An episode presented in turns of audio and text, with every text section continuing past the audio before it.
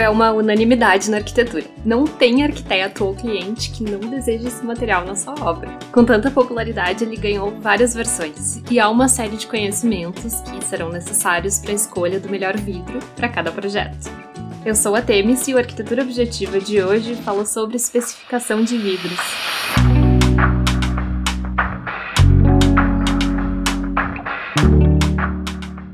O vidro está se tornando um material cada vez mais tecnológico e mais versátil.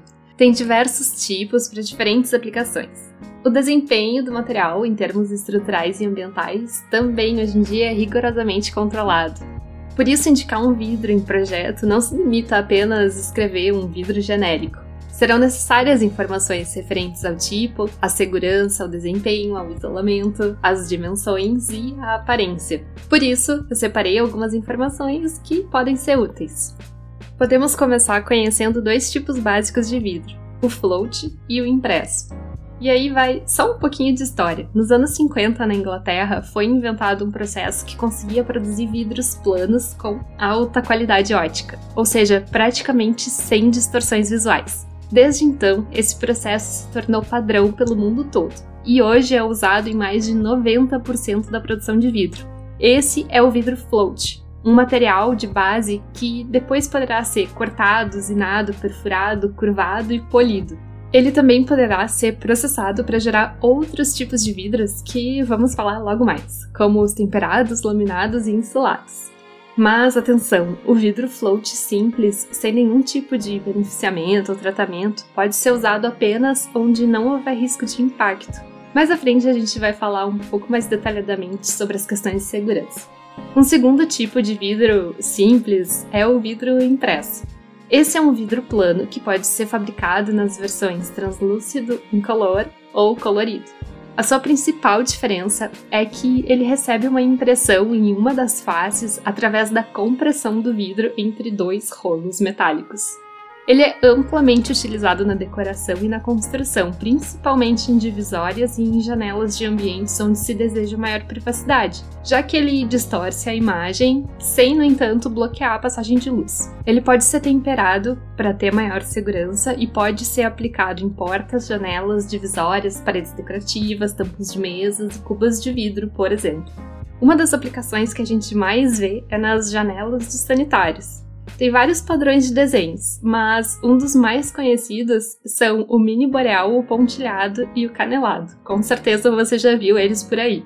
Bom, como eu falei agora há pouco, tem a questão de segurança. Ela é um dos aspectos mais importantes e que deve fazer parte da especificação do projeto. É então que entram os chamados vidros de segurança, que são os temperados e laminados. O vidro temperado é cerca de 4 a 5 vezes mais resistente que o vidro float comum. Isso porque ele passa por um processo em que ele é aquecido a uma temperatura insanamente alta, a mais de 600 graus Celsius, e depois é resfriado rapidamente em seguida. O resultado é que, caso haja um acidente, o vidro temperado gera fragmentos bem pequenos, e por isso é menos propenso a causar ferimentos graves. Podemos usar o vidro temperado na arquitetura para fazer vitrines de lojas e divisórias de box de chuveiro, além de fachadas de vidro e esquadrias. Ele é ideal para pedras de vidro e pode ser aplicado em sistemas autoportantes e sem pastilharia, como é o caso do sistema Spider Glass, por exemplo. O único detalhe importante e que é legal a gente saber é que depois que ele for temperado, que ele passar por esse processo, ele não poderá mais ser cortado nem usinado. Então, qualquer processo de corte, usinagem ou tratamento deve ser feito antes.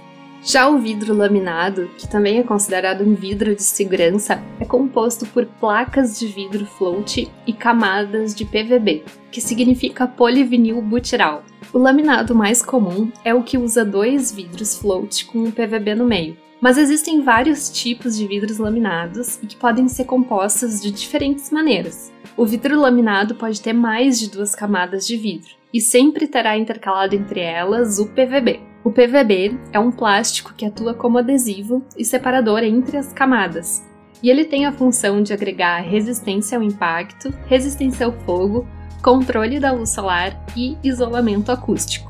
Já os vidros podem ser dos mais variados tipos para compor um laminado. Eles podem ser comuns, temperados ou impressos, por exemplo. O vidro laminado é considerado um vidro de segurança porque, caso ele quebre, os fragmentos ficam colados na camada de PVB, evitando acidentes com cacos soltos de vidro. Além disso, tem a vantagem de manter o ambiente protegido até a substituição por uma nova chapa. Por isso, devem ser usados em coberturas, marquises, clarabóias, fachadas inclinadas, guarda-corpos, pisos ou em diversos outros elementos que necessitem de um reforço de segurança contra acidentes.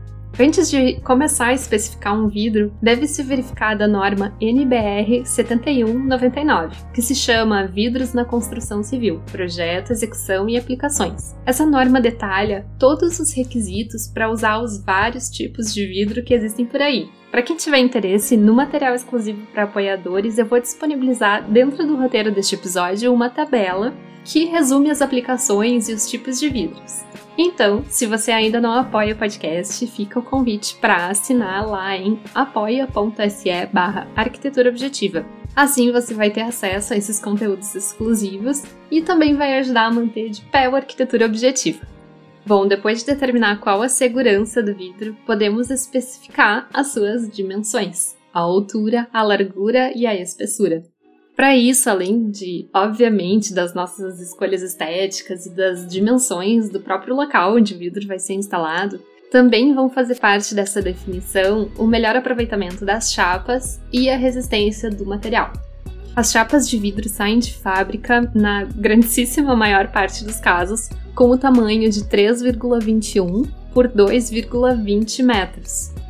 Já as espessuras variam de 2 a 19 milímetros, para escolher a espessura certa, deve ser levado em consideração a altura e a largura do vidro. Quanto maior a placa, maior deverá ser a espessura para garantir resistência da chapa. De qualquer forma, é importante saber que a NBR 7199 determina que a espessura mínima de um vidro na construção civil deverá ser de 3 milímetros.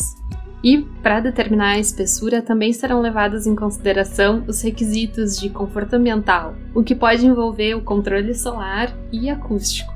Tá ok, mas e aqueles vidros enormes que a gente vê nas capas de revistas? Bom, esse é o vidro chamado Jumbo, que é fabricado de maneira especial, com dimensão máxima de 3,21 por 6 metros. Só que é importante saber que ele vai ter que ter cuidados especiais na manipulação, no transporte e na fixação. Além disso, ele deverá ter uma espessura maior, mais ou menos entre 6 e 10 milímetros, e, é claro, será muito mais pesado, o que deverá ser levado em consideração na estrutura do edifício. Uma chapa de vidro jumbo de 10 milímetros pesa aproximadamente 500 quilos, e se for laminada, pode chegar a uma tonelada. Bom, como eu comentei agora há pouco, um dos aspectos que pode entrar em jogo na especificação do vidro é o seu desempenho com relação ao conforto ambiental, o que pode envolver o controle solar e o isolamento acústico. Provavelmente todo mundo já deve saber que existem modelos de vidros que saem de fábrica com uma proteção garantida contra os efeitos dos raios solares. Isso é feito ao adicionar um tratamento superficial com substâncias metálicas que alteram a cor, a translucidez e a capacidade de reflexão do vidro. Essas substâncias metálicas agem como uma espécie de filtro que minimiza o ganho de calor, embora permita a passagem de luz natural. São muitos tipos de vidros de controle solar com diferentes cores, aparências e desempenhos. Cada fabricante especifica em tabelas que estão disponíveis normalmente nos seus sites, as propriedades de cada vidro. Então, podemos dizer que uma das principais aplicações é em fachadas de edifícios envidraçados e também em coberturas de vidro, já que ambas estão bastante expostas ao calor do sol. Outra solução para melhorar o isolamento térmico é a utilização de vidros insulados. O vidro insulado é formado por duas ou mais chapas de vidros com uma câmara de ar entre elas, Popularmente, é o que a gente conhece como vidro duplo. A sua principal vantagem é a redução significativa do calor que é transmitido pelo vidro, sendo então ideal para climas mais extremos. E se for possível usar vidros de controle solar nos insulados, melhor ainda. Assim, os níveis de isolamento térmico ficarão ainda mais elevados. Agora, também é importante no conforto ambiental o desempenho acústico do edifício. Bom, acústica é um tema bem complexo e que requer um entendimento maior sobre física, ondas sonoras, propriedades dos materiais, além de outros conhecimentos. Normalmente, em casos em que há uma exigência mais importante com relação ao desempenho acústico, o ideal é contratar um profissional que vai indicar a especificação exata de qual vidro deve ser usado, o que será feito a partir de cálculos bem específicos. Mas como aprender essas especificidades não é o nosso enfoque aqui, basta saber que elementos de fechamento que usam vidro comum podem representar um dos pontos frágeis quando se analisa o isolamento acústico de um ambiente, e que há algumas medidas mais genéricas que podem ajudar a melhorar isso. As principais estratégias para garantir maior isolamento acústico serão o uso de vidro laminado de maior espessura e o uso de vidro insulado, o vidro laminado é indicado porque pode ser feita uma composição de duas ou três camadas de vidro intercaladas com PVB, aumentando assim a massa da placa de vidro. Ah, também tem a possibilidade de usar um PVB acústico especial, que tem ainda melhor desempenho, embora não seja tão comum no mercado como o PVB tradicional. Bom, a outra maneira de aumentar o isolamento é usar o vidro insulado com uma grande camada de ar no meio, idealmente com mais de 25 milímetros. Na composição do insulado também pode ser usado o vidro laminado para aumentar ainda mais o isolamento. Tudo vai depender do nível de isolamento desejado em cada projeto. Agora, tudo isso somente vai funcionar se a esquadria proporcionar uma boa vedação. Qualquer fresta pode sacrificar o desempenho do conjunto. Além disso, o tipo de material e o tipo de abertura das janelas também influenciam no desempenho. Mas esses detalhes ficam para um outro dia. Se você quiser que eu faça um episódio especial falando somente sobre isolamento acústico de esquadrias, me manda uma mensagem avisando que daí eu vou saber que é uma boa ideia produzir esse conteúdo. Por fim, ainda podem fazer parte da especificação diferentes tratamentos que alteram a aparência final do vidro. São tratamentos como o acidado, o pintado a frio, o serigrafado e o jateado. Nesses casos, é a criatividade mesmo que vai designar a escolha. Além disso, também existem outros tipos de vidros, que são chamados vidros especiais, como os antibactérios, anti-chamas, anti-risco, autolimpante, blindado, fotovoltaico e o curvo. Mas isso já é papo para um outro dia. A ideia hoje aqui era falar de uma maneira mais geral sobre os principais vidros e as principais especificações que tem que constar num projeto de arquitetura. Mas se você gostou do conteúdo e quiser saber mais sobre algum tipo específico de vidro ou sobre alguma propriedade como desempenho térmico e acústico, me conta lá pelo Instagram. Eu vou adorar receber novas sugestões de episódios sobre esse tema.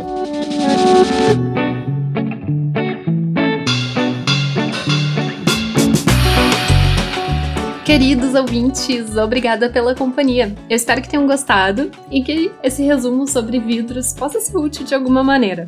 Então, se você aprendeu algo novo, aproveita e compartilha ele com outras pessoas que também possam se interessar. Ou então compartilha ele nos seus stories e marca o perfil da Arquitetura Objetiva. Assim eu vou saber que você compartilhou e vou poder agradecer pessoalmente. Outra forma de apoiar o crescimento do podcast, principalmente no Spotify, é seguir e classificar o perfil. Então clica lá nas cinco estrelinhas se você está gostando do podcast. Agora, a melhor forma de todas de ajudar este projeto é se tornando um apoiador. É só entrar em apoia.se barra arquitetura objetiva e assinar o podcast para se tornar um apoiador e receber materiais exclusivos. Ah, e também nos acompanhe nas redes sociais, em arroba arquitetura objetiva no Instagram e também no perfil do Pinterest, porque lá eu sempre coloco imagens e conteúdos extras sobre os temas que eu falo aqui. Muito obrigada e até a semana que vem!